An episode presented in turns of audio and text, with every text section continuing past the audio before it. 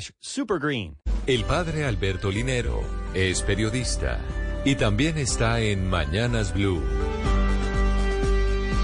6 de la mañana, 55 minutos.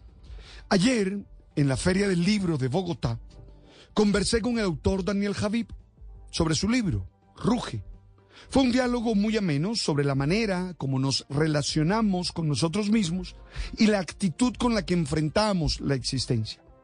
Me gustó mucho la insistencia del autor en vivir conscientes del presente, saber en qué estamos aquí y ahora, sin pretender controlarlo todo, porque entendemos que nuestra condición finita no lo permite.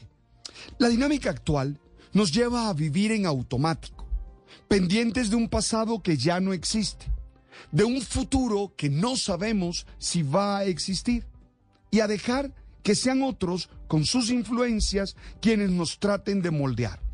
Estar presentes en el hoy es saber el por qué y el para qué de cada acción.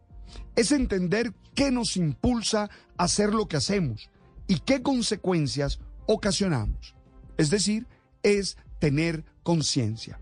Albert Camus, en el mito del Sísifo, lo dice en estos términos, abro comillas, levantarse, tomar el tranvía, cuatro horas de oficina o de fábrica, la comida, el tranvía, cuatro horas de trabajo, la comida, el sueño, y lunes, martes, miércoles, jueves, viernes y sábado.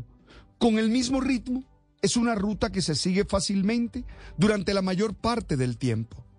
Solo que un día se alza el porqué y todo comienza con esa lasitud teñida de asombro. Comienza, esto es importante, la lasitud está al final de los actos de una vida maquinal, pero inicia al mismo tiempo el movimiento de la conciencia. La despierta y provoca la continuación. La continuación es la vuelta inconsciente a la cadena o el despertar definitivo. Al final del despertar viene con el tiempo la consecuencia. Hasta allí la cita de Camille. Oye, ser libre implica una batalla para abandonar presiones que no nos deben determinar, pero a la vez hacernos responsables de lo que somos. Toda decisión que tomamos implica conciencia. Hoy, lo que menos necesita Colombia son seres con una vida mecánica, que actúen automáticamente y se nieguen a entender cuál es el rumbo que queremos para nuestra vida personal y la de nuestro país. Al fin y al cabo, como dice Javib, nunca salimos ilesos de las conversaciones con nosotros mismos.